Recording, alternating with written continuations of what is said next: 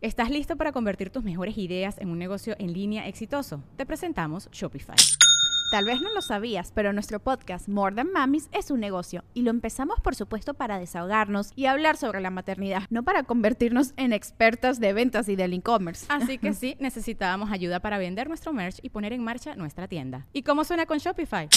Llegó otra venta. Shopify es la plataforma de comercio que está revolucionando millones de negocios en todo el mundo. Ya seas un emprendedor desde tu casa o desde donde sea, Shopify es la única herramienta que necesitas para iniciar, administrar y hacer crecer tu negocio sin dificultades. Con Shopify puedo gestionar pedidos, envíos y pagos desde cualquier lugar, brindándote toda la información y estadísticas de tus ventas al detalle. Regístrate para un periodo de prueba con tan solo un dólar al mes en shopify.com barra sonoro, todo en minúsculas. Ve a shopify.com barra sonoro para llevar tu negocio al siguiente nivel. Shopify.com barra sonoro. Es año de jugar la trivia legendaria. ¿Crees que sabes más que Borre? ¿Crees que sabes más que Lolo? Prueba, prueba, prueba tus habilidades con la nueva trivia, trivia, trivia legendaria de leyendas legendarias. Disponible en Amazon. Pasó Halloween, viene Thanksgiving y bien padre porque mi hermana va a tener toda su cena gracias a HelloFresh. Ella no va a tener que estar como yo horas y horas comprando todos los ingredientes, buscándolos por todos los supermercados, porque le va a llegar todo listo nomás para ah, leer la receta y ponerse a cocinar bien rico. Eso de HelloFresh está bien chido porque eh, tengo un amigo que vive en El Paso y es de cuenta que fuimos a andar en bicicleta él y yo. Y cuando regresamos, tenía una cita con su novia y no tenía nada listo de la cena, pero vaya pedo HelloFresh y ya nada más llegó a preparar todo así rápido. O sea, ya no tardó nada cortando ni nada de eso. Ya está todo listo. Ya nada más. tuvo que aplicar la de, ah, sí, yo hice esa comida china. sí, sí, la, aquí sí la hizo él. Y si ahorita van a hellofresh.com diagonal leyendas free y usan el código leyendas free, pueden calificar para desayuno gratis de por vida. Es así es. What? Wow. De por vida. De por vida. Es este una, es una porción de desayuno eh, mientras esté tu suscripción de HelloFresh activa. Claro. Te mandan un desayuno gratis por todo el tiempo que tengas la suscripción.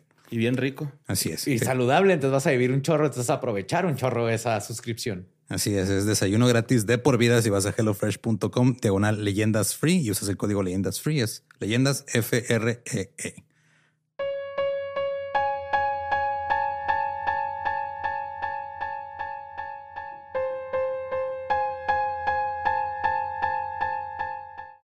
Estás escuchando Leyendas Legendarias, parte de Sonoro y Producciones sin Contexto. Bienvenidos a un episodio de dos partes. ¡Yay! Están avisados desde ahorita. Dicen la portada, por si no lo vieron, dicen el título. Desde pero ahorita. Desde ahorita. A mí se me avisó. Seg- Entonces, segundo para- aviso. A mí se me van a avisó. esperar la segunda parte, pero no se tienen que esperar porque la primera parte es una parte del contexto y luego es el otro. Son como dos partes, pero son dos historias diferentes que al final se juntan en un fuego horrendo como- que mató un chingo de gente. Como Así una, una película de este Iñárritu, ¿no, güey? De antes. Así como Amores Perros. Ándale. Todas las eh, historias. ¿Ya viste el desmadre que hizo tu agente de la ITF? Spoiler para el segundo episodio. Lucha de gigantes. Todo el episodio es lucha de gigantes. Y pues los dejamos por mientras. Antes de dejarlos con el episodio, nomás les recordamos, les vamos a estar recordando todo el mes. Si ustedes quieren regalar guiones firmados de leyendas legendarias, tienen que meterse a Patreon ah, ya. Sí, ya. Porque todos los que se metan en noviembre van a recibir los guiones en diciembre. Entonces vayan a patreon.com de una leyendas podcast si quieren obtener algún guion firmado de sus episodios favoritos. Y ya si lo piden en diciembre, va a llegar hasta enero. Entonces, Se lo decimos por su bien noviembre. porque Sí. nos pasa siempre, tenemos que decir tristemente, sabes que ya no van a hacer alcanzar. Entonces, por eso los queremos. Sí, de una vez háganlo. Este, y, y ahí está. Digo, hay más beneficios. En octubre los estuvieron libres, ya no. Vamos a hacer una probadita. Así, Qué pues. gacho. Qué gacho porque estuvo bien bueno, ¿eh? El, El- el exclusivo de esta semana estuvo buenísimo. Neta, no me esperaba eso, güey. Sí, yo tampoco. Qué cosas tan horribles dijeron ustedes dos en ese exclusivo. Sigo en shock. Pero por mientras los dejamos con el episodio 245 de Leyendas Legendarias.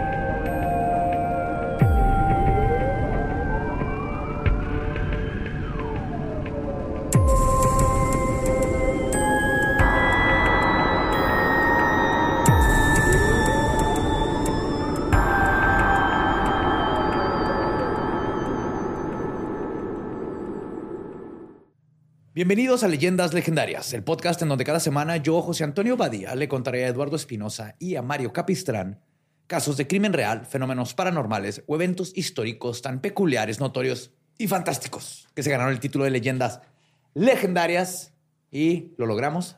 Salimos de Halloween. Hasta Es un ahorita, día triste, pero- no sé, güey, todavía hay cosas aquí de Halloween. Halloween. Ah, mundialmente. Halloween. Ajá. No me dejes Halloween. En nuestro corazón siempre está ahí. Para mí ya se acabó el año.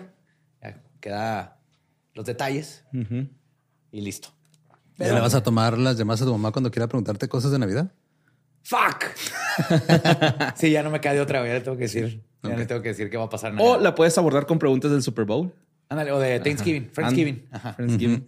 Friendsgiving en el, No, madre, estoy pensando en el pavo. todavía No te puedo decir si voy a ir o no. en el coco, ¿no? Las coquenas. Pues ahora sí, regresamos a, de hecho, uno de los temas que he querido tocar desde hace mucho. Y desde una vez te digo, es en dos partes. Ok. Ándale. Ajá. ¿En Gracias por, gracias por ese anticipada. También la vez pasada te, avisó y no te acordabas al final. Sí, mo. Sí. Nada más una, güey.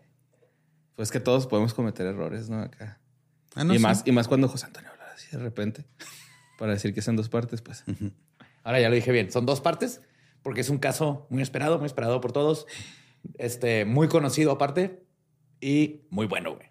Todo comenzó el 19 de abril de 1993, donde después de un asedio de 51 días por parte de agentes de la Oficina de Alcohol, Tabaco, Armas de Fuego y Explosivos de los Estados Unidos, al complejo religioso de Branch Davidian, ubicado shit. en Waco o. Waco, Texas, más de 80 personas perdieron la vida en una explosión brutal.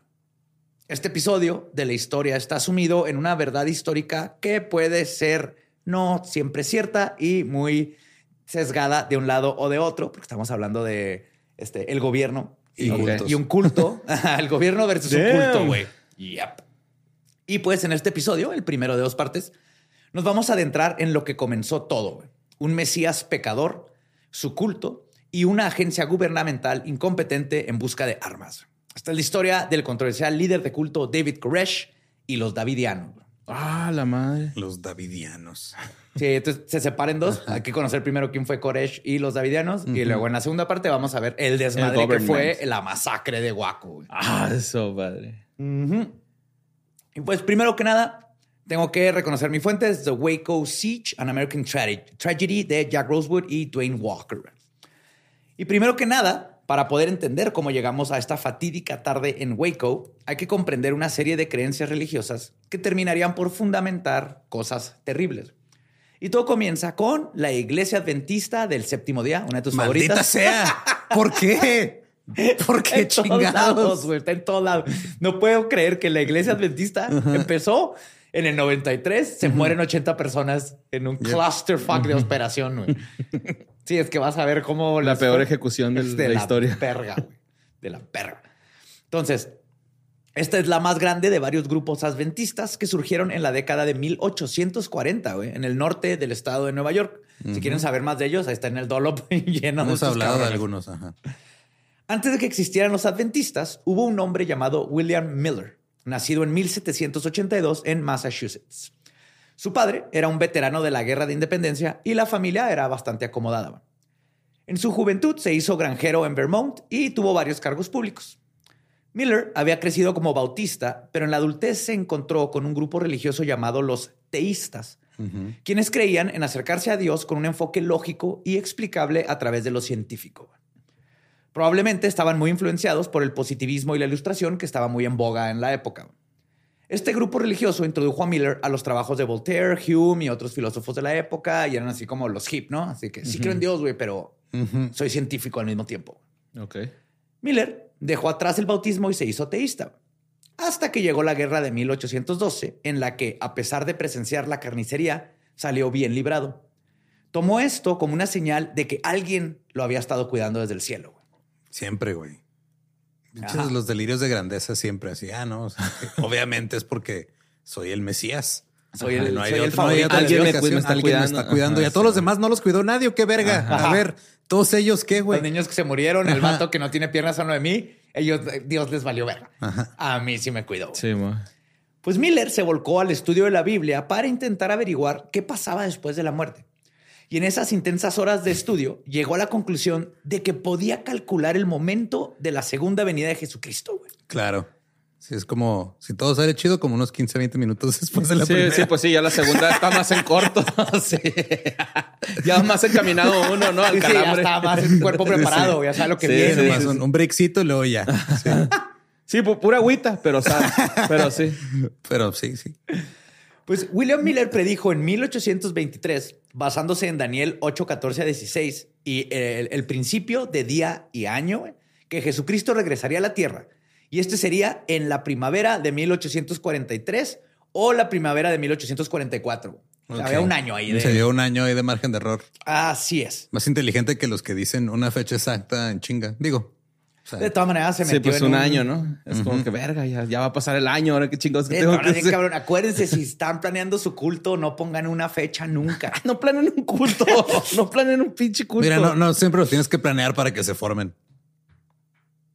Esta clase de revelaciones. Esta clase de revelaciones le habían ganado un séquito de personas que crecían lento pero seguro. güey. Estaban seguros de que, ah, sí, este güey ya le atinó, ¿cuándo va a ser? güey? Simón. En el verano de 1844, los, miller- los mileteristas o Miller, Millerites, Millerites, Los, ajá, está raro el nombre, güey. Milertitas. Los- ajá, Millertitas los o. Milleritas, ajá, Miller Lights. Estaban convencidos que Jesús regresaría el 22 de octubre de 1844. güey. Ya tenían el día exacto, justo ante- una semana antes de Halloween. güey. Ajá. Entendido como el día bíblico de la expiación de ese año. Esto, por supuesto, no ocurrió. Qué Y- raro, ¿verdad? Sí. Y me encanta porque esta predicción fallida de Miller se conoció como la gran decepción. Así es. Ah, qué la madre. The Great Deception. Pero pues que no si viene Jesús ya es por el fin de los tiempos. Ellos En creían que era el fin sí, de los tiempos. Entonces, pues de hecho, también hay, hay gente que luego cree que la gente que es muy como fundal- fundamentalista, que cree que va a venir Jesús y todo ese pedo, pues en realidad por eso no les importan las cosas como el calentamiento global y que se esté yendo el mundo a la chingada, porque ah, güey, eso quiere decir que va a venir y nos va a llevar. Ajá, nos va a salvar. Es que según la Biblia, va, el- en el- Jesús viene al final de los tiempos. Está o sea, viene a cerrar el ¿no? changarro, básicamente. Sí, mo. Sí, Entonces, que venga Jesús significa para los creyentes que se acaba el mundo. Ajá, y, que va ellos llevar- van a estar. Ah, el ¿Y- ¿Y, rapture. por qué estarán tan seguros, güey? Pues porque el- No sé, güey. sí, porque creen que los dinosaurios y los seres humanos crecieron al mismo tiempo. Yo digo que a mí me pasaría lo de This is the End, güey. ¿Te acuerdas de esa movie? O sea, que yo me quedaría ahí aquí en la tierra un ratillo hasta que haga algo heroico, así como sacrificarme a mí mismo o algo así.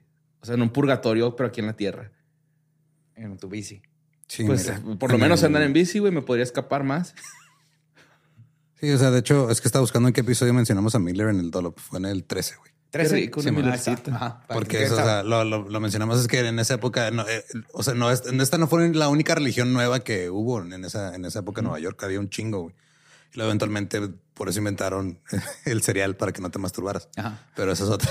si quieren escuchar Cornflakes. esa parte, váyanse Ok, al ok. episodio Es 13 que del cuate Dolop. que Pero no, a ver, ¿de qué? No me dejes así a mí. los cornflakes, Ajá. azucaritas, Ajá. el original. Sí. No, no tenían azúcar, pero los- Ajá, ajá. o sea, pero las hojuelas de maíz Eventualmente hicieron azucaritas. Ajá. Eran para que eran parte de que, o sea, Kellogg, que era parte de los seguidores de esta gente, güey, que era una religión. Él quería La que masturbarte, pues obviamente era, era impuro y para poder erradicar eso. ¿Necesitas este, un desayuno? Necesitabas un buen desayuno. No, güey, era, necesitabas este, tener una vida saludable y parte de esa vida saludable era comer las hojuelas de maíz y estar en un como hospital que le- con un centro de tratamiento que él te daban.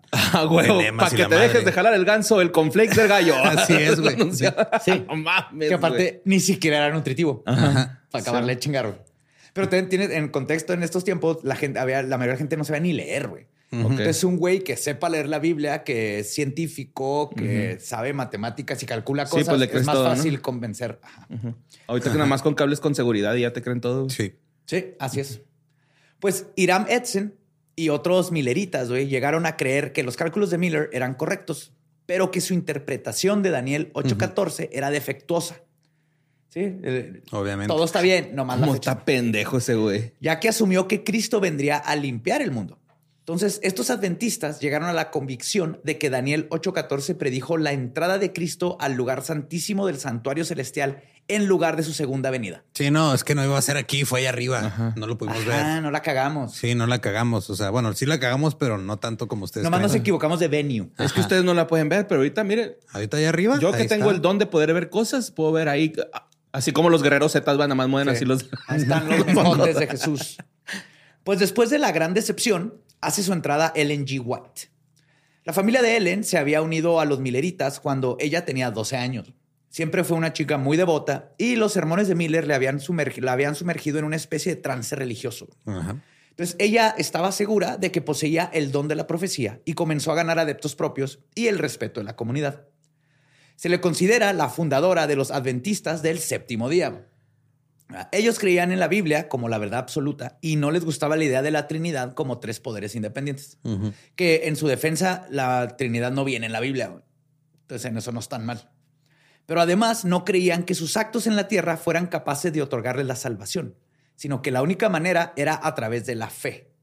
Tienes que tener fe, no importa que fueras buena o mala persona. El séptimo día, en su nombre, se refiere al sabbat, como se ha venido heredando desde el judaísmo. Sin embargo, creen que el sabbat, que ese día es de descanso sagrado, pero es el sábado, no el domingo.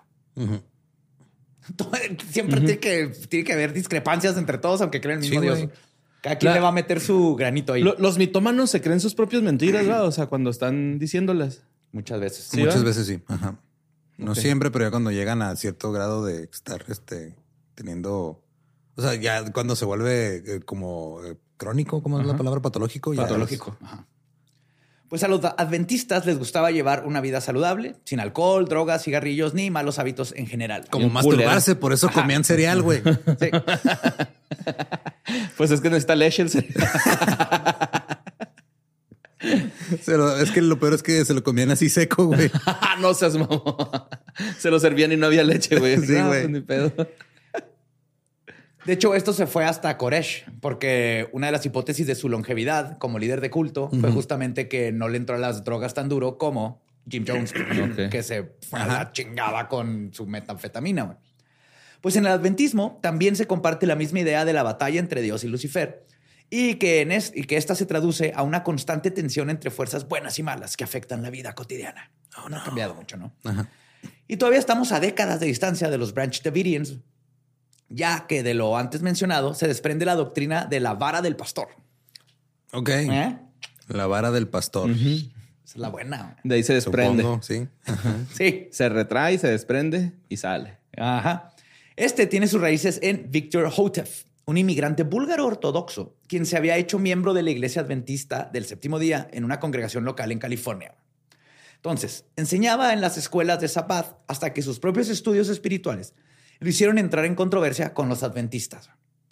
Durante el primer trimestre de 1929, Hotef entró en conflicto con las autoridades de la iglesia por diferencias interpretacionales de los capítulos 54 a 66 del libro de Isaías. Ok, En sí, ya bien específico. ya Sí. están, es- ya son como este güeyes así diciendo, no, no, es que en el número, en, en la página tal, cuadro tal de tal cómic de el- Sí. esta versión. Ah, es que en es el que en The New capítulo 52 32 ya no es. sí. Así están. Hotef compartió estos conceptos en sus lecciones. Ah, perdón, este, él también creía que estaba volviendo muy laxa la iglesia con sus normas y que necesitaba una reforma. Entonces, claro. empieza a compartir estos conceptos en sus lecciones durante sus clases de estudio vespertinas en la iglesia. Después de los miembros de la iglesia, este, que después de escucharlos empiezan a quejar y los líderes locales determinaron que sus interpretaciones no eran compatibles con la teología adventista y que no lo querían. Claro. Luego, Entonces dijo, voy a hacer mi propia religión con básicamente, sin mujerzuelas ni juegos Sí, de no, no, no, es muy flexible el Nuevo Testamento. Sí, sí, ya. Censúrenlo. Pues le pidieron que suspendiera sus clases, pero Hotov tuvo una reunión informal con algunos administradores de iglesias locales y regionales para compartir sus puntos de vista.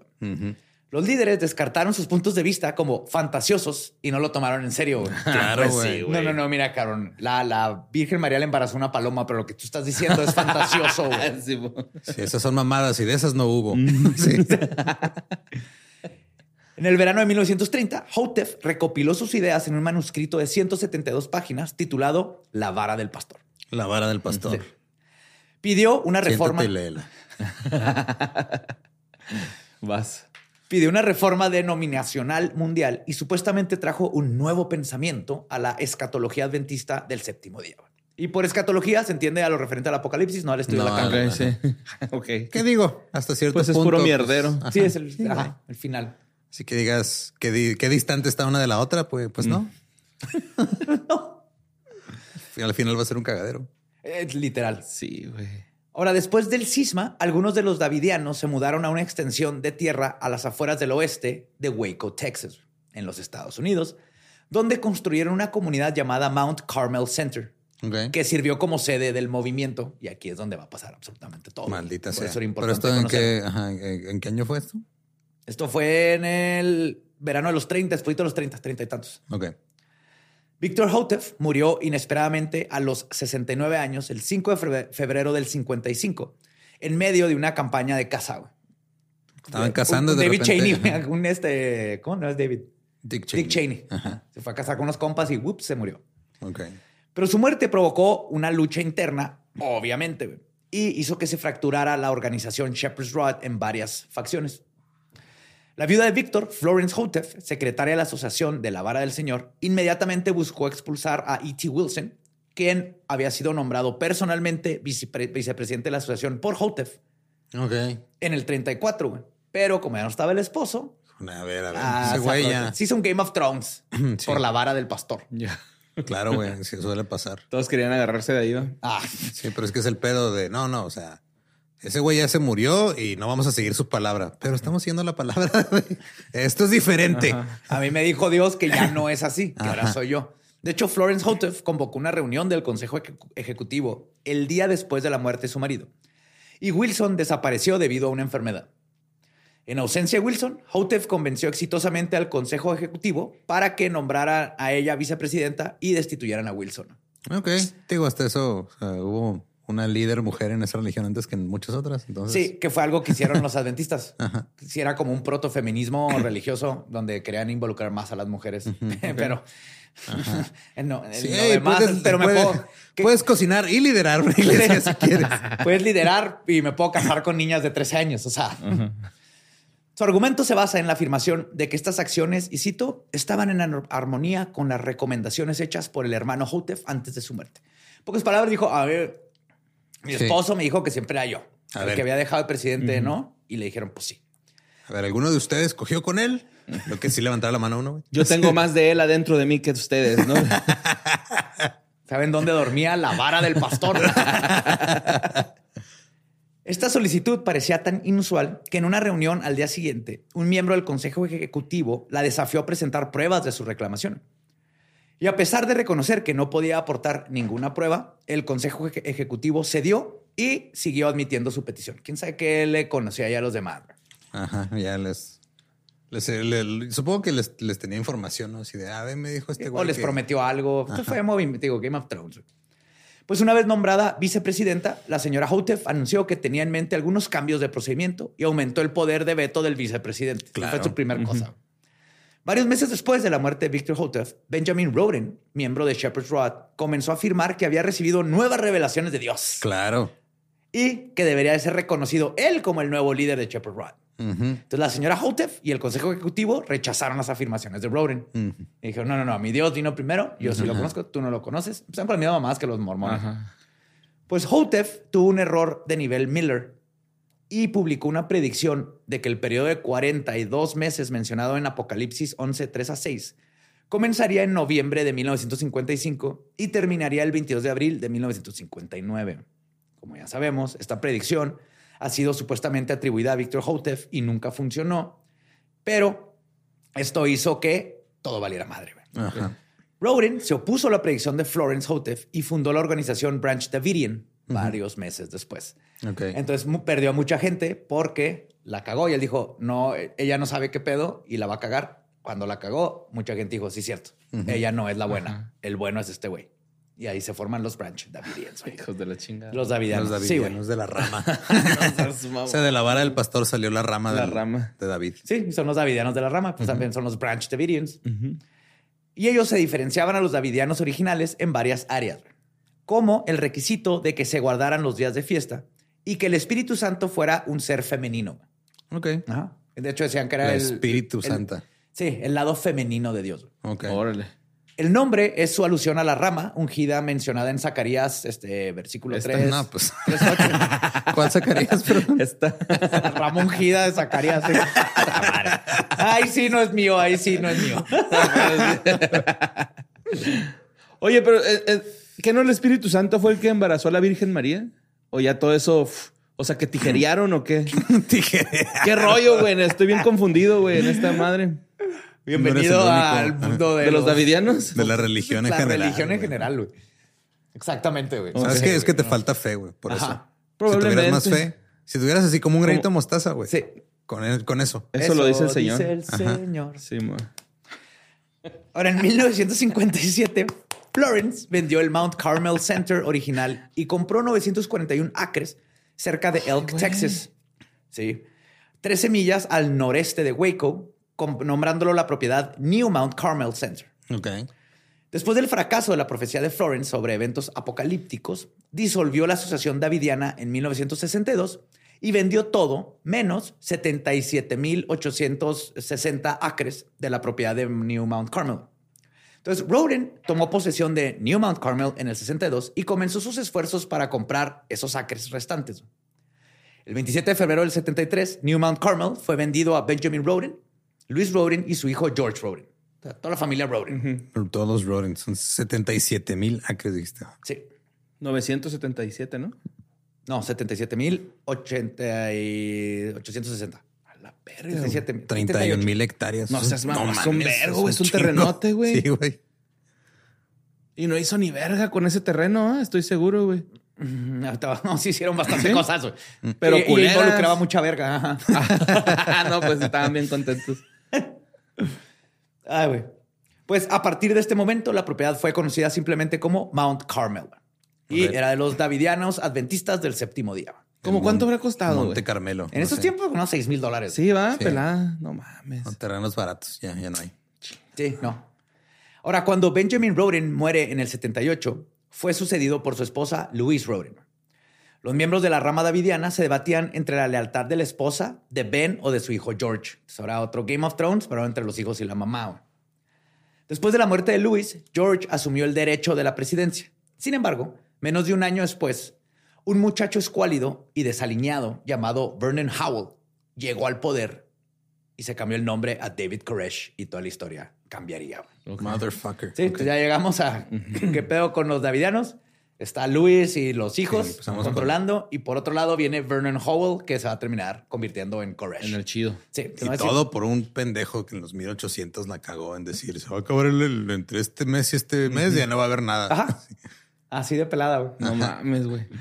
Pues Vernon Wayne Howell nació el 17 de agosto de 1959 en Houston, Texas. Houston, Texas. De padre Bobby Wayne Howell, de 20 años, y madre soltera de 14 años, Bonnie Sue Clark. Víctima de abuso sexual de 14 años. Ah, sí, de- hecho, sí, Va. víctima de abuso sexual de 14 años. Antes de que naciera Koresh, le voy a decir Koresh o David para no confundirnos, Ajá. pero ya saben que se llama Vernon Wayne.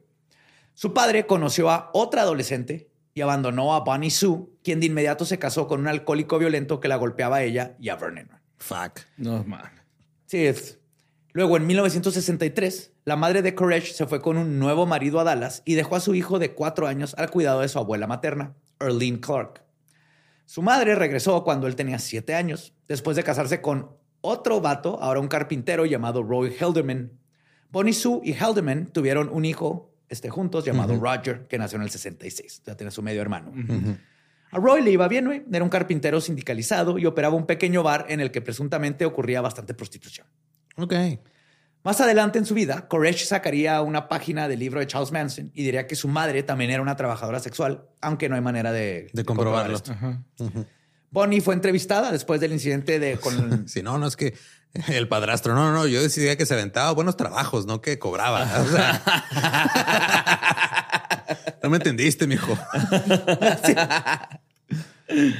Ah, que después del incidente con el ATF, ella simplemente respondió que lo que ella hiciera o dejara de hacer con su vida no era asunto de nadie. Ok.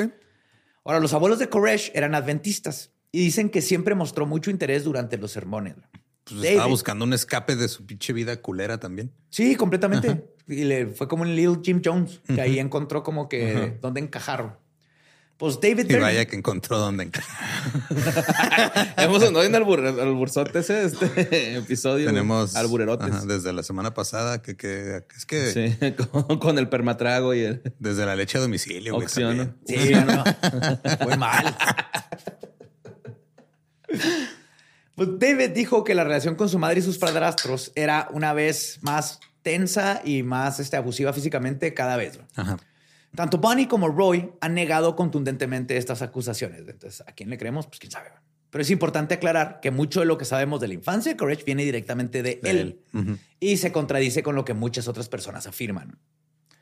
Lo cierto es que los invitó a ambos y a su medio hermano a vivir en Mount Carmel cuando ya se había establecido como líder de la congregación y mantuvieron una buena relación en su adultez. De hecho, antes de morir en el asedio del ATF, Koresh, spoiler, llamó por teléfono a su mamá y le dejó un mensaje. Entonces estaban en buenos este, Términos ya. términos Sí. aún al final. Ahora, Koresh describió su primera infancia como solitaria. Debido a su escasez, sus escasas habilidades de estudio y la dislexia muy grave que tenía, porque aparte tenía problemas muy graves de visión, Entonces tenía dislexia grave y eh, este, pésima vista, tenía unos lentesotes. De fondo pero pues eso no te, o sea, eso no te excluye de que te puedas volver líder de culto. Y está- ¡Lo tenemos, lo tenemos! ¿Cuánto están? ¿Cuándo, ¿Cuánto andan los terrenos ahí en Samalayuca? güey? 150 mil. Ah, no, no sé. Pues sus compañeros de estudio lo pusieron en clases de educación especial y sus, que a sus este, maestros lo pusieron en clases de educación especial y sus compañeros de estudios lo apodaron Mr. Retardo. güey. No mames. Vete a la verga. Pinche apodo. El cacas, güey. Así. Mr. Pero, Retardo. pero hay cierto ajá, Mr., ¿no? El más- meco, güey. Sí. Pero el señor meco. Sí. Señor Meco. Don Mecoide. así. Don Mecoide. Don Meconio. Sí. No. Se mamaron, güey. Domo arigato, Mr. Retardo. El Simba, güey. ¿no? está en verga, güey. El Simba, que porque su papá lo mató a su tío, güey. Sí, está, está verga, güey. Está verga, güey. Lo güey. Ay, güey. Sí, pues como pueden ver, lo buleaban de forma consistente. Y esta falta de aceptación por parte de sus pares lo marcaría de por vida. La comunidad en general lo consideraba un poco lento y no esperaban mucho de él. Mr. Retardo abandonó la escuela secundaria en su tercer año por todo este pedo. Ok. Pobre, güey. Sí, güey. Sí, o sea, aquí Una sí, cosa es que no vea bien y no pueda leer, pero que ya de plano le digan así, ya es. Sí, claro, o sea, aquí él no tiene la culpa, güey. No se justifica que al final terminara como terminó, pero aquí era un niño. pues a pesar de no tener la mejor infancia, Koresh parecía ser un muchacho juicioso, güey. Era muy espiritual y a pesar de sus dificultades con la dislexia, leía la Biblia con fervor y memorizaba pasajes larguísimos. Eh, era muy bueno para eso. No sé, era Mr. Retardo. Mr. Retardo sí era, güey. A veces se ponía a predicar a la gente, lo cual no ayudaba con aquello del bullying y los apodos. güey. No, pues no. Koresh era eh, en el- Yo no vengo del mono. con su moñito, güey. Los monitos dan monitas. Yo morrí, güey.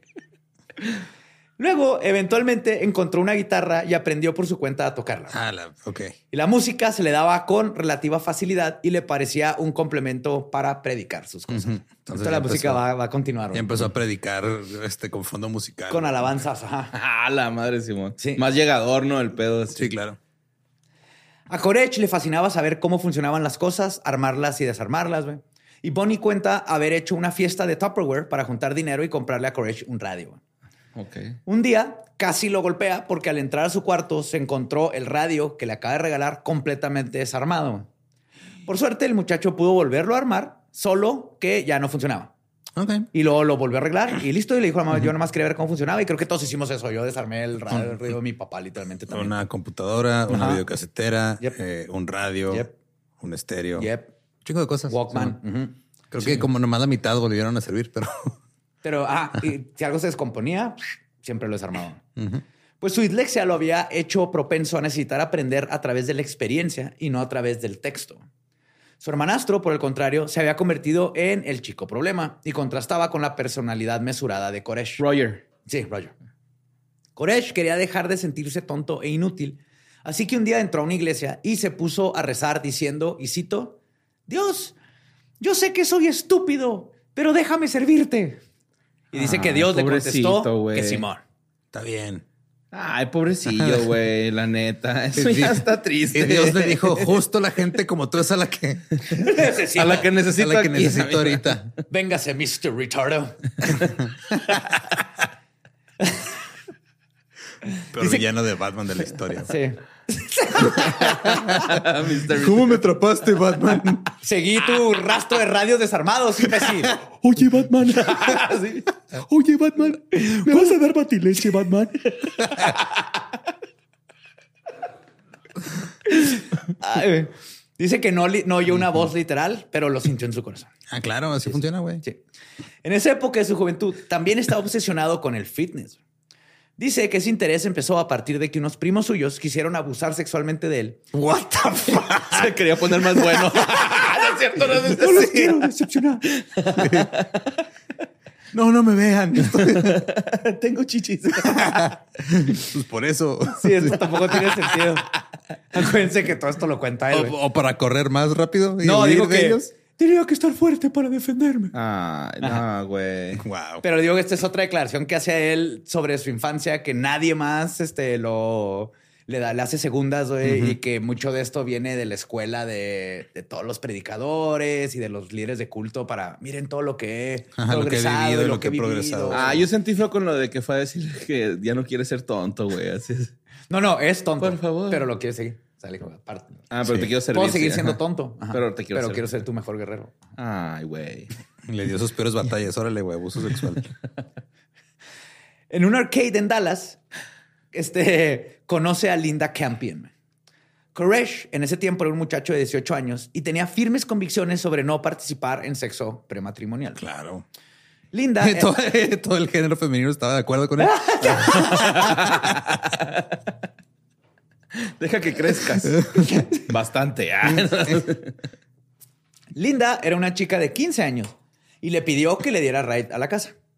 En esa ocasión no, pasa no, no pasó nada entre ellos, pero posteriormente ella lo invitó a su casa cuando no estaban sus padres y terminaron teniendo relaciones. ¿Y él cuántos años tenía? 18. También fue abuso, güey.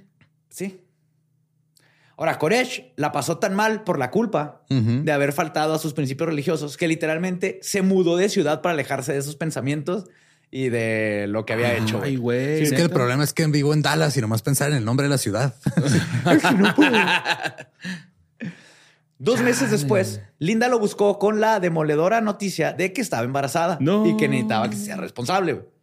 Y como todo un gañán, Koresh le contestó que no podía ser su hijo Y huyó, porque él era estéril. güey. No, Linda, yo soy estéril. Oye, Linda, es que yo soy estéril. No me sale nada de ahí. Ya me lo desarmé y no pasa nada. Me he metido popotes para ver qué tengo y no me sale nada. Yo, yo creo asumió que el- o sea, Dios le dijo, no sé, pero no había. no, obviamente no sabía que estéril o no. Pues, más bien huyó por eso, no por la culpa de, Totalmente, de haber tenido relaciones Claro, sexuales. güey, claro. Ahora, Linda, con mucha razón, estaba muy molesta. Y cuando Koresh al fin decidió hacerse responsable, ella ya había abortado al bebé. Ok. A pesar de esto, la atracción entre los dos seguía viva y continuaron la relación amorosa. O sea, a diferencia del feto. la Oye, atracción pero lo entre abortó ellos por niña, viva. ¿no? ¿Eh? Lo abortó por niña. O Sí, fue a una claro. clínica. No fue por niña, ¿no? No, no, no, fue una clínica. Ah, se fue bueno. un aborto que dijo, "Soy una Ah, yo pensé que se le había 14 venido. años, güey. No, no, no. No, que no, Decidió no, ajá. ir a, a aplicar su derecho de terminar con un embarazo porque tenía 14 años. Y Es que, a él- lo- güey, a los 15 años. Sí, no mames, bien- no mames, güey, yo a los 15 años. Así me coté. Ah, me salía pipí todavía, güey, cuando me la jalaba, güey. O sea, no, no es cierto, pero sí. Pero así no chingues, güey, estás bien morro, ¿no? O sea, Sí, ni sí está. pienses en sexo, güey. O sea, bueno, sí, No, pero. sí. No, sí, es lo sí, único un que chingo, piensas, sí, un chingo, pero. Pero no coges, pues, ¿sabes cómo? O tú a, a los No, no, no, 16, no. ¿no? Yo también a los 16. Sí, a los 16, güey. No, pero hay gente que sí empieza antes, güey. Ajá. Wow, güey. Sí, hay gente, hay gente desde Hay mucho gente que piensa antes, desde güey. mucho antes contra su voluntad también, pero hay gente que... O en su voluntad, pero por eso es unos por se tiene que dar educación sexual desde los 12 años. Cada vez están empezando más, más temprano. Es que estos chavos de ahora traen otro algoritmo. Traen otro otro chip, chip, güey, trae otro chip. Ahora, Koresh, de hecho, re- regresó y se fue a mudar a casa de los papás de Linda. Ok.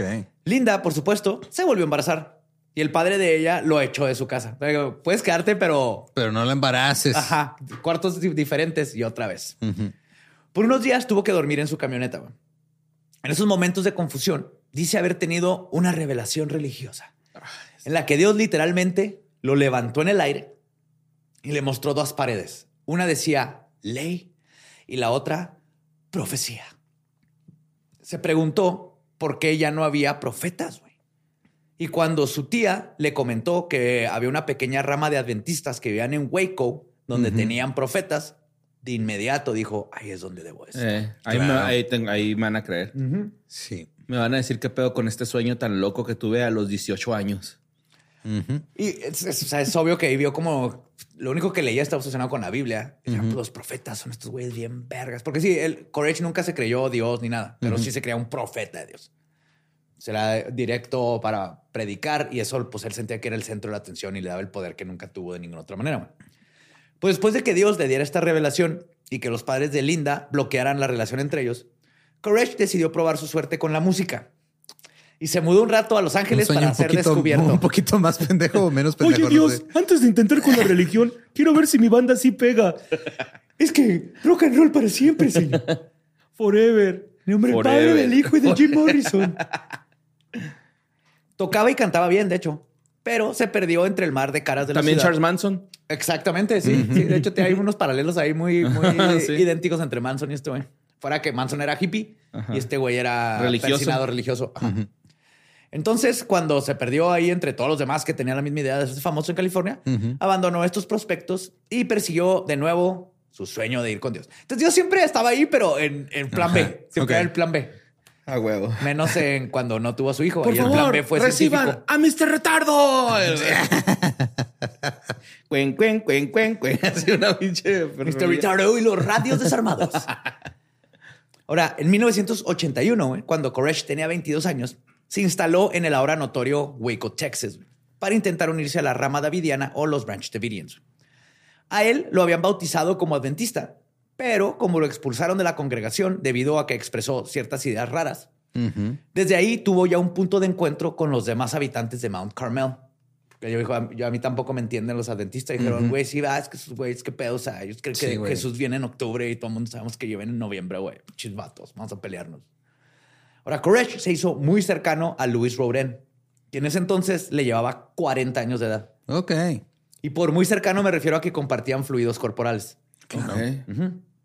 Era un secreto a voces que eso estaba pasando y cuando Luis murió, él confesó a Koresh que estaban esperando una concepción milagrosa con la que estaban como la que estaba descrita en la Biblia, en donde Sara le da un hijo a Abraham a los 90 años. Um, O sea, era una viejita, Luis, sesenta y tantos. Y el, el- el chiste era a ver, ajá, a ver si se puede embarazar. Digo, hey, Sara se embarazó a los 90, güey. Sara se embarazó a los 90. Y no sí. Pero este güey que no era estéril. Ajá. Güey, dos hijos. Ay, con la viejita, güey, le ponía. Pues sí, güey. ¿Sí ¿Te acuerdas que aquí había una pelea de Game of Thrones entre la viejita y sus dos hijos, va? Y ahora tienen a este vato que acaba de llegar y se está cogiendo a la mamá. Ajá. Acuérdate de ese detalle para lo que viene. güey. Entonces, ¿Qué Cor- sentirá? Como seco. El- O sea, el lubricante también. güey. ¿Olerá chido? La neta, güey, acá. No sé, güey. Supongo que depende, Olerá de la- pasita acá. depende de la higiene de cada persona, güey. Es una viejita limpia. Ajá. ¿Olerá chido? Sí, güey. Sí. ¿por qué huele? Yo creo que huele a ciruela. Huele a viejito. Todos A los viejitos tienen un olor. Ajá, sí, así ese olor de viejito de oler. Va a oler a marihuanol, güey. ¿Le entras? A, a mamizán. A mamizán ungüento. Sí, jala bien verga esa Pues, madre para los dolores musculares. Pues Koresh finalmente comenzó a afirmar que Dios lo había elegido para engendrar un hijo con Luis, quien a su vez sería la elegida de todos. A ver, tú, el estúpido. Ven, cógete a esta viejita. Soy Dios. Todo el tiempo un güey atrás de él va, güey. Y los hijos, no, Dios. mi güey, mamá". pégate en la cara.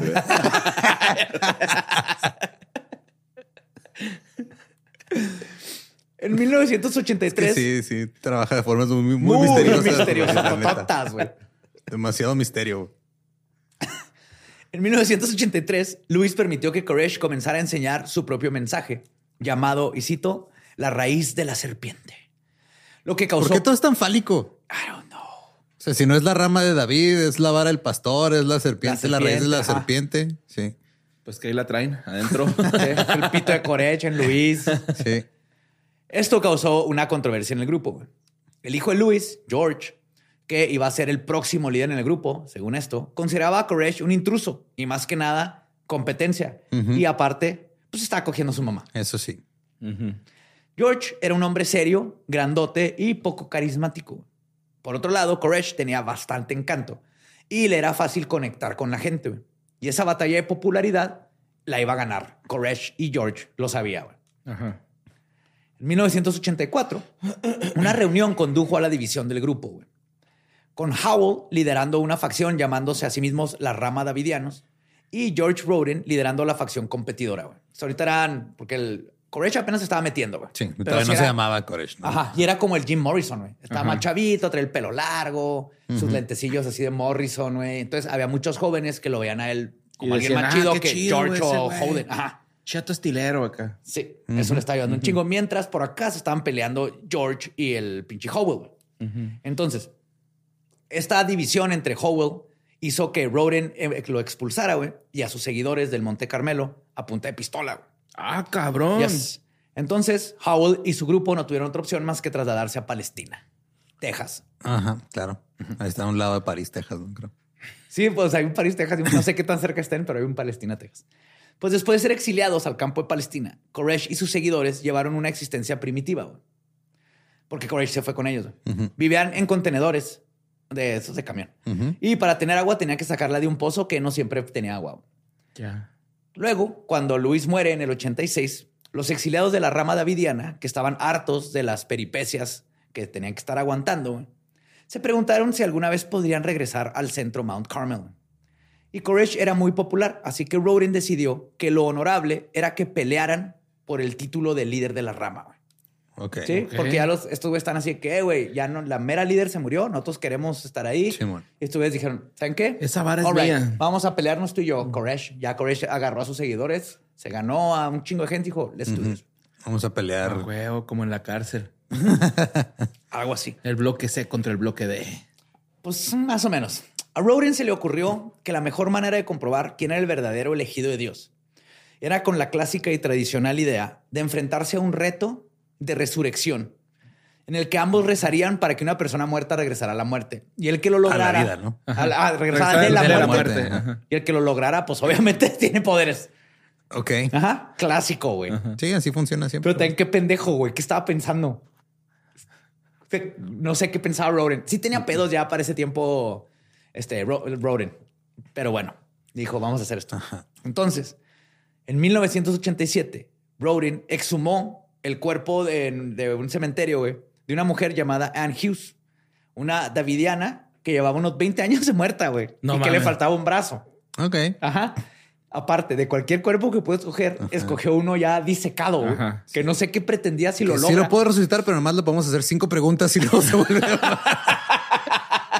se vuelve a morir. Sí, güey, que te salga a la verga. ¿Y ahora qué hacemos, güey? Sí, güey. Ay, ¿en qué movie sale eso, güey? Dungeons and Dragons. Dungeons and Dragons. De hecho, yo también aquí tengo mi chiste de Dungeons and Dragons, güey. Porque Roden intentó rodar un 20 natural en necromancia. güey, ¿no? Mientras tanto, el Necromancer 2, Koresh, aplicó la de acudir a las autoridades para decirles que Roden Está estaba exhumando un cadáver, güey, y que lo chingaran, güey. Ah, Koresh, nada, pendejo, güey. Pendejo, pendejo no estaba, Madre, güey. Es un pinche cuatrote, güey. Te dijo a aplicó. Simón, cada quien consigue su cadáver, les Sí, güey, mira, tú ve por el tuyo allá, yo ahorita vengo, voy por el mío, lo tengo acá guardado, güey. Ya ahorita lo traigo. pendejo, güey. Al ser confrontado por las autoridades, Roden dijo que simplemente estaba trasladando los restos, este, siguiendo sus ritos de un ex miembro de la iglesia. güey. Nadie le creyó, obviamente, pero la policía le dijo a Koresh que necesitaban pruebas del crimen para obtener una orden de cateo contra Roden, que era lo que quería Koresh para que entraran y le quita, lo metieran al bote y perdieran la propiedad. Ajá. Koresh entonces regresó al centro Mount Carmel con siete seguidores armados. Fueron primero a la tienda, güey, se compraron camuflaje, pistolas, todo, Claro. botitas de combate. Y fueron a obtener pruebas fotográficas de la exhumación para hacerlos a la policía. Rodin descubrió al grupo de Koresh y estalló un tiroteo, güey. Los vieron ahí en la noche tirando un Steven Seagal, güey, y se agarraron a balazos. Ahora, Te dije que por qué compraste camuflaje verde si estamos en el pinche desierto. ¿Blanco? ¿Blanco? y las alitas para que crean que somos ángeles, güey. Ah, güey. Ahora, Roden tenía una matralleta y estaba dando su fantasía de Rambo contra su padrastro no oficial. Si podemos ver. Aquí era algo. Esto sí está bien bíblico, güey. Simón. Cuando llegó el sheriff, Roden ya había sufrido una herida leve de bala y estaba inmovilizado detrás de un árbol. Como resultado del incidente, Koresh y sus seguidores fueron acusados de intento de asesinato. En el juicio, Koresh explicó que fue al centro Mount Carmel para descubrir pruebas de alteración criminal de un cadáver por parte de Roden. Los seguidores de Koresh fueron absueltos y el caso de Koresh se declaró en juicio nulo. Como que la- lo- lo- el jurado dijo... También pendejos O sea, una bola de pendejos. Sí, pedo, pedo de religión. Déjalos que Déjalos. se maten entre ellos. Y no se murió nada. la. Déjalos que se maten entre ellos. Y luego después llegamos nosotros también a entrarle. yes. Al rato. Ajá. Y al final la vida proveería, güey. Porque en 1989, Roden asesinó a Wayman Dale Adair, güey, con un hacha en el cráneo. después de que Adair declarara su creencia de que él mismo era el verdadero Mesías, güey. Claro. Otra pelea de, de Mesías, güey. Le dio un hachazo en la cabeza. Un hachazo en la, en la cabeza. Roden afirmó que Koresh había enviado al hombre para molestarlo y Ya que él lo tuviera que matar. ¿no? Y este sí, totalmente. Ajá. De hecho, fue declarado loco, güey, este, insano y pasó el resto de su vida siempre en, en diferentes instituciones Psiquiátricos. psiquiátricos. ajá. Este, el, al principio fue al hospital psiquiátrico de Big Springs en Texas, güey. Pero luego pasa, salió un ratillo y lo volvieron a meter. O sea, Es que les estoy diciendo que un güey que se cogió a mi mamá me está mandando espías. Sí, está cabrón. Y aparte resucité una morra sin brazo que me está siguiendo, güey. Pero como Dios siempre provee, güey, dado que Roden debía miles de dólares en impuestos impagos sobre el centro Mount Carmel, no, no había pagado la tenencia, básicamente. güey. Koresh y sus seguidores... el predial. ¿no? El predial. Ajá, el predial, sí, cierto. Pues Koresh y sus seguidores pudieron recaudar el dinero y reclamar la propiedad que estaba en subasta porque este güey pues la perdió, güey. Ah, no seas mamón, güey. Sí. ¿Y en cuánto estaba en subasta? Ya, ya, todos los terrenitos. güey. Ya lo estás acelerado, güey. Este es cuando se habla de terrenitos. Ajá, sí, sí.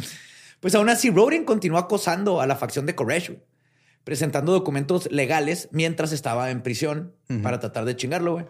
Pero cuando Koresh y sus seguidores recuperaron el centro Mount Carmel, descubrieron que los inquilinos que le había alquilado Roden, Roden tenía ahí gente que alquilaba, pues estaba enorme el lugar, ¿no? Habían dejado un laboratorio de meth. Claro. Estaban haciendo metanfetamina. Sí. Roden sacaba parte de su lana de subrentar un, un espacio donde hacían metanfetaminas. Ok. Koresh le informó al departamento de policía local y pidió que retiraran todo. Finalmente se quedó con el rancho, Broden en la cárcel con nuevos cargos y nunca volvió a salir de los psiquiátricos. Sí, oiga, encontramos dos, perdón, encontramos un laboratorio de metanfetamina. Puede venir a llevárselo. Por favor. Está cabrón, güey. Y así es, o sea, también cómo te lleva todo, ¿no? Roden se vuelve loco y pierde el rancho y por eso termina ahí Koresh, güey, después de una pelea de necromancia, o sea... Breaking Davidiano, ¿va, güey. Sí. Pues ahora, con un complejo para sus seguidores, Koresh tenía todo lo que necesitaba para afirmar su culto. Bueno, pero ¿qué proponía Koresh al predicar? Pues para este tiempo, Koresh ya había solidificado sus ideas. Ok. Él creía en los siete sellos del libro del Apocalipsis de la Biblia. ¿Sí? Los ¿Tiene sellos siete sellos la Biblia? ¿Por qué no vienen ahí negro cuando la compras? están adentro en Apocalipsis al final. Sí, exceso de sodio, azúcares y llamas del infierno. Ahora, los sellos aseguran un documento que vio Juan de Patmos en una visión. No se lo encontró en una biblioteca. También estaba en el carro después de embarazar a una menor de edad y también tuvo su visión. Siete sellos.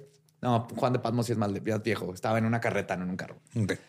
Bueno, y su apertura de los siete sellos marca la segunda venida de Cristo y el comienzo del Apocalipsis. Sí, cuando se rompan los siete sellos es cuando viene el Apocalipsis. Como autoproclamado Mesías, Koresh creía que él y su grupo estaban preparándose para este Apocalipsis. creía que podía abrir el libro o pergamino sellado con los siete sellos y afirmó que podía hablar con Dios, quien le dijo que él y la rama davidiana debían prepararse para el fin del mundo y eran los únicos que iban a sobrevivir, como siempre. Sí, ok, un clásico. Ajá. Y es aquí donde oficialmente decide adoptar el nombre de David Koresh. Y presentó una petición ante el Tribunal Superior del Estado de California en Pomona el 15 de mayo de 1990 para cambiar legalmente su nombre, y cito, con fines publicitarios y comerciales a David Koresh. Claro. ¿Eh? Visionario, sí es este cabrón. Ya sabía qué pedo, ¿eh? No como el pendejo de BTK que se aventó un chingo de logos y ni uno estaba chido, güey. También me cototote ese, güey. El del Special K, güey. Es bien idiota, güey. Mira, Ah, este lo bueno. hice en Word. Sí, su BTK con chichis la veo, o sea, te creo que así dijo boobies. Pues su primer nombre, David, simboliza el linaje directo al rey bíblico David, de quien descendería el nuevo Mesías. Mm, ok. Por su parte, Koresh es el nombre bíblico de Ciro el Grande, güey. Un rey persa que es nombrado Mesías por liberar a los judíos durante el cautiverio, cautiverio babilónico. Al tomar, tomar el nombre de David Koresh, estaba, y cito, profesando ser el descendiente espiritual del rey David, una figura mesiánica que llevaba a cabo una misión divinamente encargada. Una vez en la cúspide de la rama davidiana, como buen Mesías de Cristo y líder de culto, de inmediato empezó un frenesí de tomar esposas a diestra y siniestra, como debe ser. Ok. Y hay que decirlo, varias eran menores de edad, obviamente, güey. Mientras Koresh ya estaba en sus 20, estaba agarrando a niñas de 14 a 17, güey.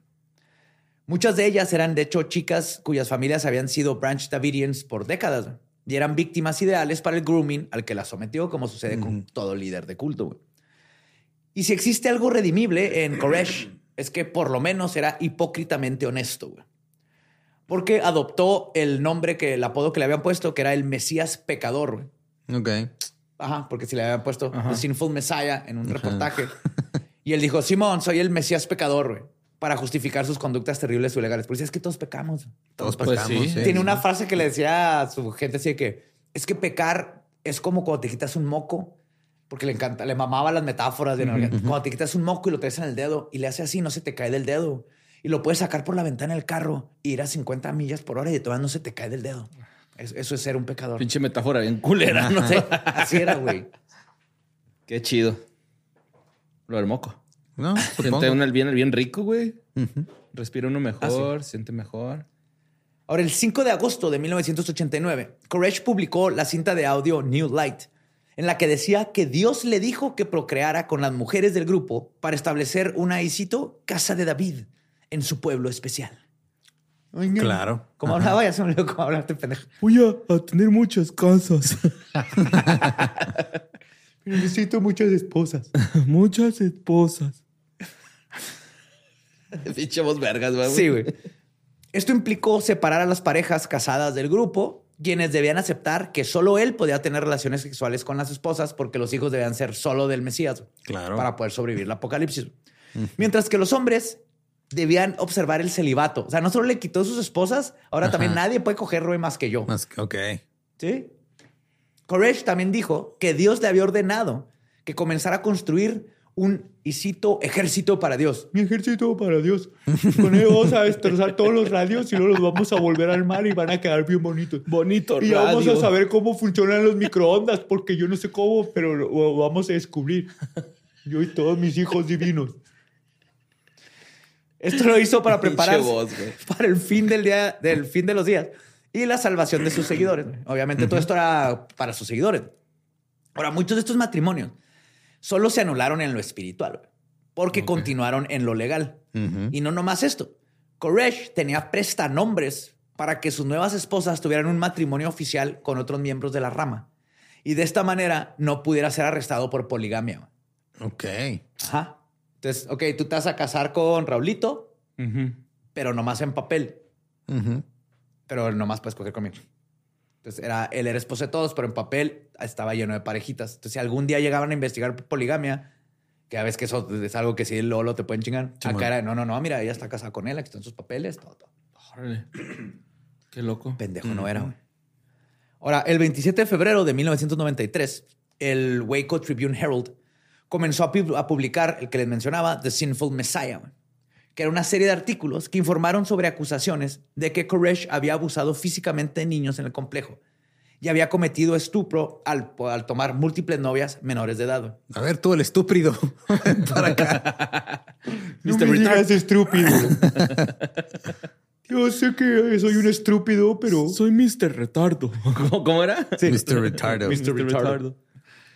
También se decía ahí que Koresh defendía la poligamia para sí mismo y se declaró casado con varias mujeres residentes de la pequeña comunidad. Además afirmaba que Koresh había anunciado que tenía derecho a tener al menos 140 esposas. Ah, cabrón.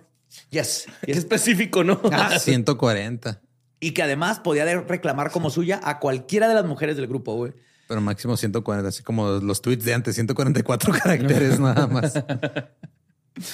Y de hecho engendró al menos una docena de hijos y que algunas de estas madres se habían casado con él y habían tenido los hijos a los sus 12 o 13 años. No, que muy estéril, pendejo. Ajá.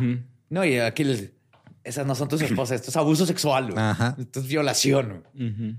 Pero además de las acusaciones de abuso sexual y mala conducta con menores, se sospechaba que Koresh y sus seguidores almacenaban armas ilegales. Y aquí es cuando todo se pone de la chingada, güey. Porque antes de esto, nomás era un periódico que estaba hablando de esto y a Sí, todo el mundo le que- valía madre, güey. Porque es que es su religión. Es un culto, es una religión, no pasa Y- nada. y ¿sabes ¿Qué? ¿Tienen armas? Ajá. Y es una religión lo suficientemente pegada a, A a la- a católica, católica. cristiana y A todo la eso, cristiana. que no la hacen de pedo. Ajá. Simón. Porque este es el mismo Dios. Eh, son raritos, pero, Sí, man. pero van a misa. Es lo mismo. Ajá, sí, man.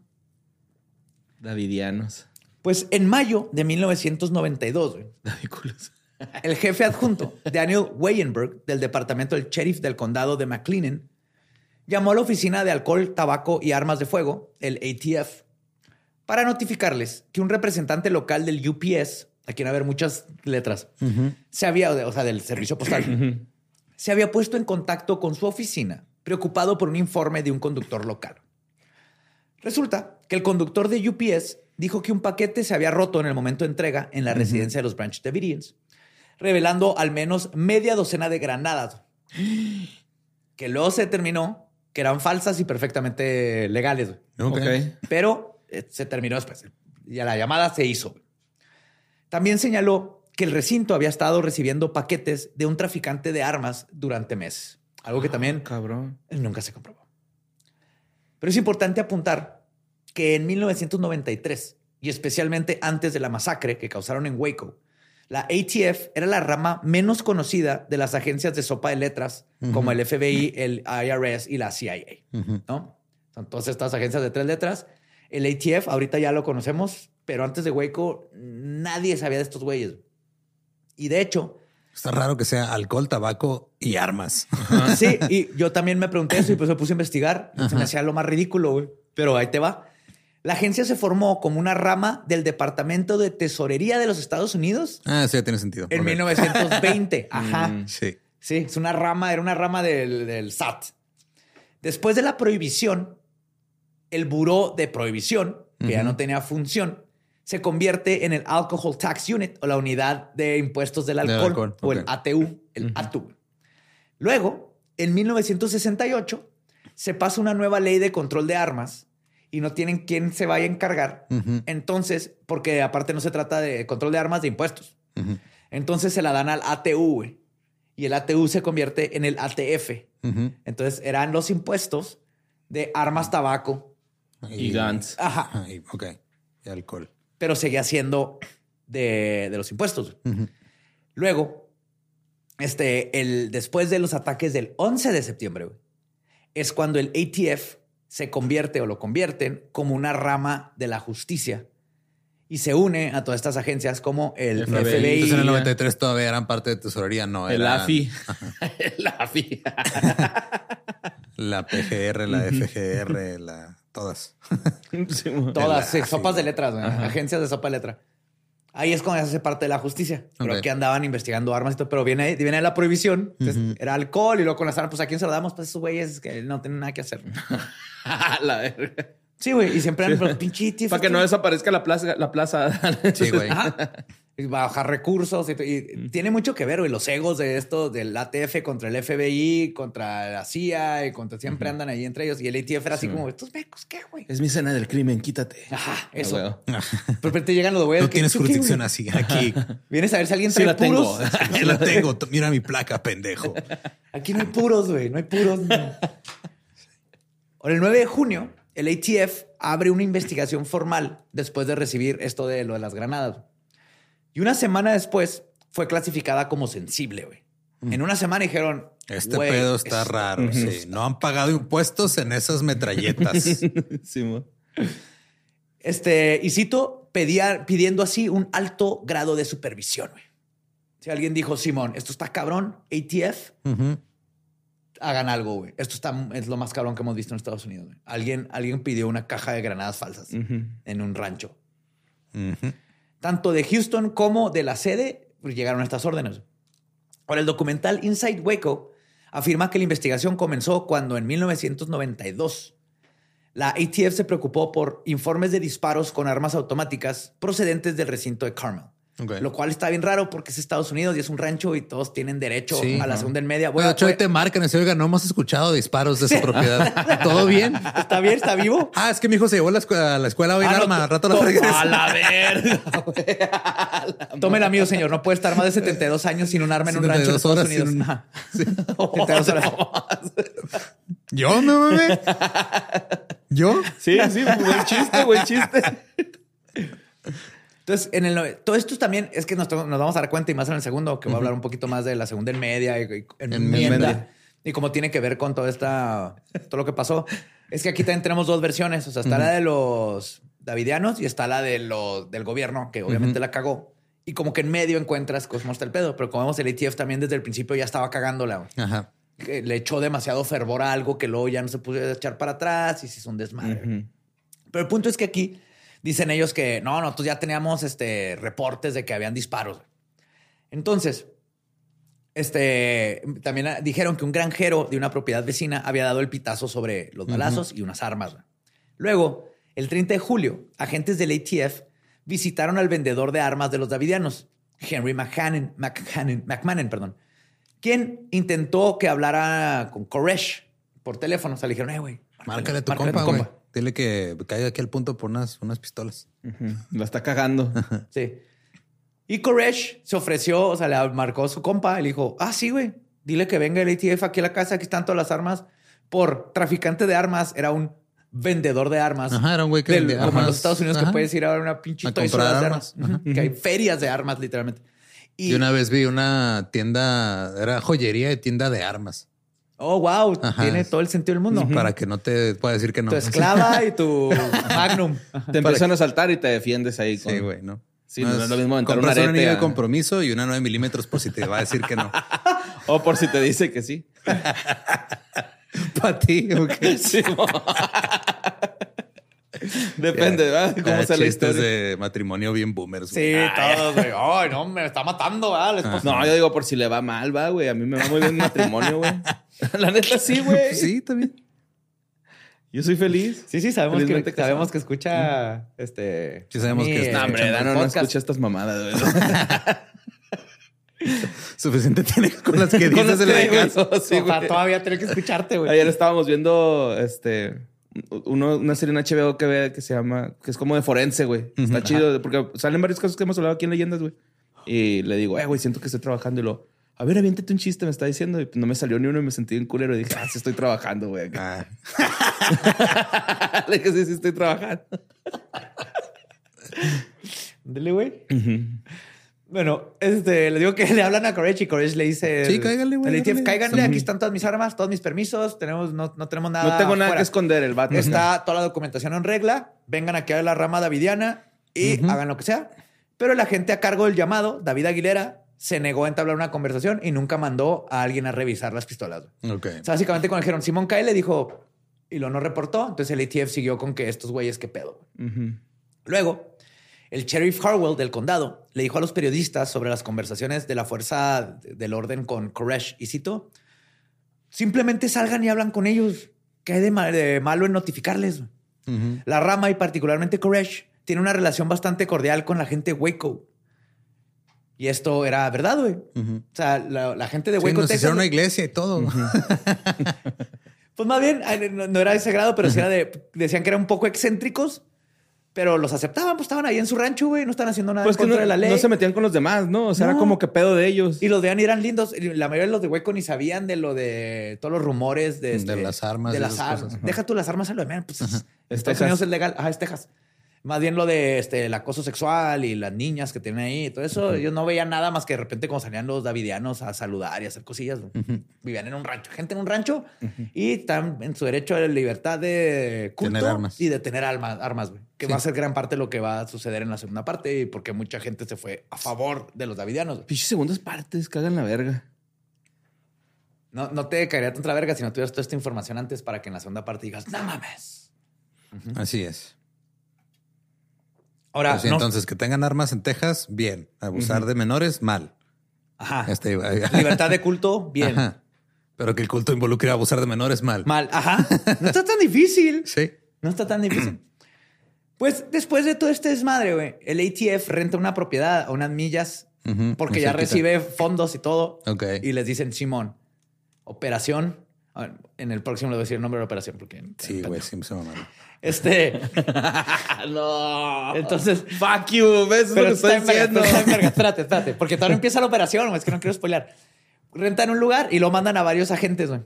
Este, entre ellos el principal era un agente del ATF de nombre Robert Rodriguez, Pum. quien se infiltró en el culto utilizando el seudónimo Machete. Robert González. Robert González.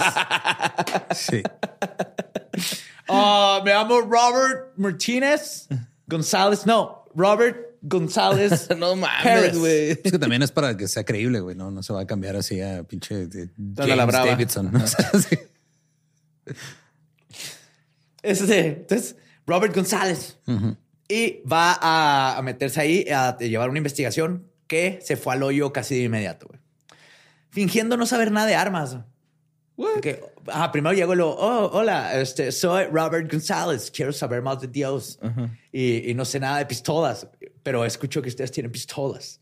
Entonces, Robert inmediatamente le preguntó a Koresh que si tenían armas, güey. Ah, es la primera pregunta que le hizo. Casi, "Oh, casi, ¿Tienes. Fusca o qué, güey? ¿Tienes Ah, buscas es- aquí o Es que cómo? también el contexto es de que justo, o sea, como es una rama que no era del Departamento de Justicia. Pues sí. Es como si ahorita le dieran eh, A un chota. dinero a, a un tránsito, güey. Para infiltrar. Para que vaya a infiltrarse un cartel, güey. O sea, no, no, no va a Al salir güey. A un contador del SAT le dicen, güey, infiltra ese cartel. Sí, Pues mon. que tantillo juicio, ¿no, güey? O Ajá. sea, Creemos Sí, que ese que cartel le- está haciendo metanfetaminas. Ajá. Tú, que- González de Conta. Éntrale. Entonces lo que le pasó al ATF en gran parte fue que se engolosinaron con el poder y no sabían cómo usarlo bien, güey. Hicieron un chingo de pendejadas. ya. Sí.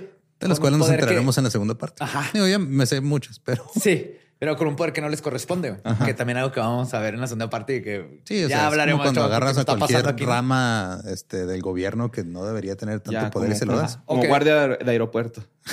Sí. O, que no, o que hace La funciones que neta, no le la neta. Sí, sí. Ahora, les digo que fingiendo no saber nada de armas, Robert inmediatamente pregunta a Koresh que si tiene arma, empieza a preguntar mucho sobre las armas. Koresh fue y le mostró el campo de tiro. Ujú. Y a unos días después que regresa Robert al campo de tiro a ver más armas, Robert trae su propia arma güey, y se pone a tirar junto con Koresh. Y tira bien vergas. güey. Agarras el arma como policía. Oh, no mames. Eres Güey. nato. Oye, amigo, parece que eres nato. De hecho, el mismo Koresh en una entrevista dijo que inmediato supo él y todos los davidanos que algo no estaba bien con este tipo. Y sabían que era un infiltrado, él y sus compas, güey. Porque dice, o sea, dijeron, güey, este es un güey que sabe usar armas, güey. Este no es un novato con pistolas, lo que está Sí. haciendo. Y está en pendejo que luego nos preguntó de armas. y de- Para que Mr. Retardo se dé cuenta de tu plan. ¿Qué tan estúpido tiene que estar? Hola, soy Robert González. Este, aquí tienen eh, misiles, muchos misiles. Quiero, aprender de Dios. Oiga, ¿y tú- ¿en tu religión pueden usar granadas? Ay, Todo- Sí, güey, ya sé Mr. Retardo se da cuenta de Sí, tu güey. plan. Está bien de la verga, güey. yep. Oh, no, no soy del FBI, no, no, no. No soy panadero. Me gustan mucho los lanzamisiles. ¿Tienes lanzamisiles aquí? Lo que sí, güey, es que los güey. davidianos nunca sospecharon que era el departamento de, que era el ATF. Ajá, creían que Creían era- que era inmigración. Ok. Para este tiempo, los davidianos ya había viajado a Australia, este, Koresh, y habían ido a muchos lugares, y había gente de muchas, este, muchos lugares fuera de los Estados Unidos. Entonces, lo que sospecha dijeron, ah, es pinche inmigración, y están haciendo un chingo de preguntas para ver pues, todo, están revisando todo, pero lo que buscan es gente que no traiga sus documentos para, para Chingar. exportarlos. Ajá. Exportarlos. Fuera del país. Ahí se dice, ¿no? Ujú. Te exportan. Exportar. Ujú, Sí, güey. Entonces ahí, por eso. Pero, este, con el- incompleto y fallido testimonio de Rodríguez y de estos vecinos que fueron cuestionados de forma poco profesional, porque así de que, hola, señora Doris, soy del ATF. ¿Ha escuchado balazos por aquí? Ah, todo el tiempo. De hecho, acá enseguida se la pasan tirando Hay, balazos. hay un ¡A campo huevo! de tiro aquí al lado. Yes. Vaya a preguntarles. Yes. Ajá. No, no, no, con eso, con eso. Yes. Y lo llenaban su hojita y están mandando reportes de vecinos dicen que esto. No, hombre, yo fui, tienen un campo de tiro. Cosas que aparte son totalmente legales. ¿no? Ajá. Entonces, aún así, con todo esto, la ATF obtiene una orden de registro bajo sospecha de que los davidianos estaban modificando las armas que tenían para capacidad de disparo automático ilegal. Ahora, esto se lo sacaron del culo, güey, gracias al testimonio no corroborado de Mark Brelt, un ex davidiano emputado, que él, probablemente porque le quitaron a la esposa, güey, que afirmó que Koresh tenía, y cito, partes del receptor inferior de un M16. Lo que está tratando de decir es que combinaron componentes del gatillo de una M16 con el receptor inferior de una AR-15. Ok. Es modificar tus armas para que estén más mamonas. Sí, para que disparen Que solo automáticamente. lo hace ilegal federalmente. Como Es como recortar una escopeta. de más, porque hay un, hay un límite. Puedes recortarla, pero ajá, de más ya es ilegal, ¿no? Ajá. A ver, esa, esa escopeta la circuncidaron de más. Tráigala para acá. Ya es hongo mocho, ¿no? así con- como, como manzanita de Apple, güey, así, güey. ¿Quién le mordió la escopeta, joven? Traigan un rabino, necesito cortar mi escopeta güey, a robar un banco. Chale, güey. Sí, entonces con estos datos, güey, totalmente así, pinches, entre fabricados, mal hechos y mucho, lo- como tú dices, güey, no, no era tanto malicia, era pinche Pendejez. ineptitud y un ego de, ay, nos vamos a ver bien vergas. Mr. Retardo era su líder, güey. Sí, pues, va a ser. No, no, del, No, del, del- del del ATF. ATF. Ah, del ATF. Que aparte el ATF, este- digo, eran estos morritos pendejos y también que en esos tiempos siempre con el budget, porque sí, es lo que también pasa con todos los departamentos de Sí, les- o justicia. sea, si no te gastas el presupuesto que te dan, el, el del día no te lo igualan, güey. Entonces necesitaban es- justificar presupuesto, necesitaban este, verse más chingones para que lo, le- lo respetaran. Necesitan unas clases FBI. de acá de México, güey, para saber qué hacer con el presupuesto. Sí, dárselo a todos menos a los que lo necesitan. ¿no? Ajá. No, no, no, no. Pónganles. Pues también termina en casas en Houston, pero eso es otro pedo. Pues con esto, la ATF decide que tiene suficientes pruebas para catear el complejo, güey. Y se sueltan todos los papeles que se necesitan y las armas y lo que necesitan y los agentes, güey, se ponen sus chalequitos, todos estos contadores, güey, expertos en tabaco En tabaco. y, Ah, armas. Y es justamente aquí en donde las ¿Cómo cosas... serán sus exámenes? Se los ponen así de a ver qué es esto. ¿Es un puro o es una pistola? ¿Puro o bala? Te dan un cigarro. ¿De qué es, güey? A ver, prueba esto. ¿Es vodka, No, esto es cigarro o pólvora? es, po- es- es vodka. Bienvenido al ATF. González. De ahora en adelante no serás González, serás Pérez. Rodríguez. Sí. Pues es justamente aquí donde las cosas se van a volver increíblemente turbias. güey. Pero lo único que sabemos por seguro ¿Más? y sin duda Más. alguna es que después de un intento fallido de cateo que duró 51 días, cuatro agentes del ATF y 82 davidianos, incluyendo 28 niños, terminarían muertos. Damn. Y es ahí donde continuaremos esta historia en la segunda parte de la masacre de Waco, Texas. Damn. Sí, güey, está bien culero lo que pasó. Porque Sí, ¿Para qué corren? ¿No? Sí, son dos, La clásica. dos mecos, güey. Y sí se cruzó ahí en algo que nunca debe haber pasado. sí, dos mecos que se cruzan. ¿Cómo se llama cuando se cruzan los y mecos? Viernes. Es Viernes, ajá. Diversión. Docking. Docking. Docking. Docking. El Star Trek. Simón de este. Avatar, güey, ¿no? Así cuando conecta con un animal. Se mete ahí al subconsciente. ¿Estás bien? Sí. También vi esa cara, güey. Es que está vergas, güey. Está chida ese pedo. Ay, güey, pues, pues nos pueden seguir en todos lados como arroba leyendas podcast. A mí me encuentran como ningún Eduardo. A mí me encuentran como Mario López Capi. Y me encuentran como El Va Diablo. Nuestro podcast ha terminado. Podemos irnos a pistear. Esto fue palabra de Mr. Ritardo.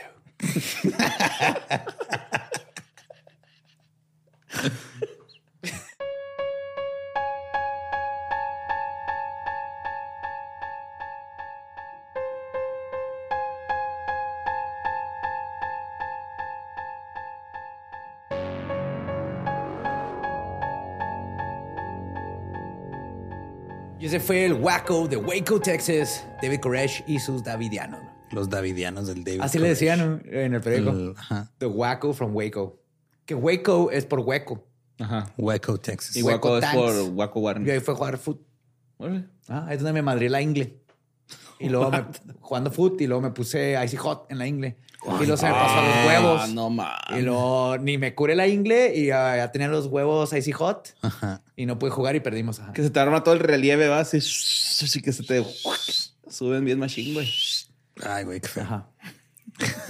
Entonces fue la primera parte, ya sabemos del culto, cómo se formó. Y ahora en la segunda vamos a ver cómo la cagó el gobierno, como usualmente lo hace. Ujú. Como exageraron la respuesta a algo que ni siquiera era el problema real. Ajá. Con algo que se El problema era otra. Sí había problemas ahí, pero ese no era y no había que responder. Creo que es lo que da una coraje. manera tan Porque exagerada. tienes al Jim Jones que hace sus pendejadas. Tus güeyes nomás hacer entrar así de, oigan, con permiso, ¿podemos pasar? ¿Qué está pasando? Oh, what? ¿Tienen menores de edad? Hey, necesitamos al FBI, no al Sí. ETF. Así de, se Si hubiera sus armas son legales, pero esos menores no. Ven, Así es, para acá. exactamente. Así es. Entonces serán malos y contra pendejos. Pero bueno, eh, yo les aviso este viernes, o sea, pasado mañana, para los que están escuchando esto el miércoles.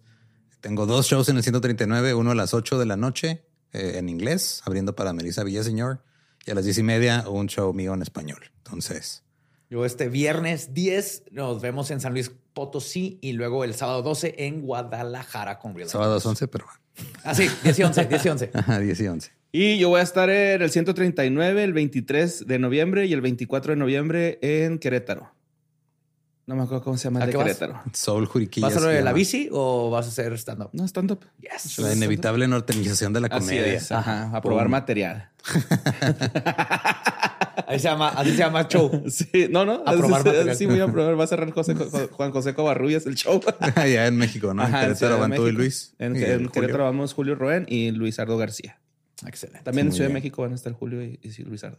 Chingón. Bien. Pues. Pues ahí tienen muchas cosas que hacer.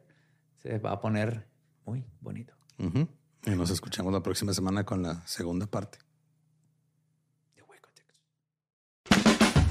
Es año de jugar la trivia legendaria. ¿Crees que sabes más que Borre? ¿Crees que sabes más que Lolo? Prueba, prueba, prueba tus habilidades con la nueva trivia, trivia, trivia legendaria de leyendas legendarias. Disponible en Amazon.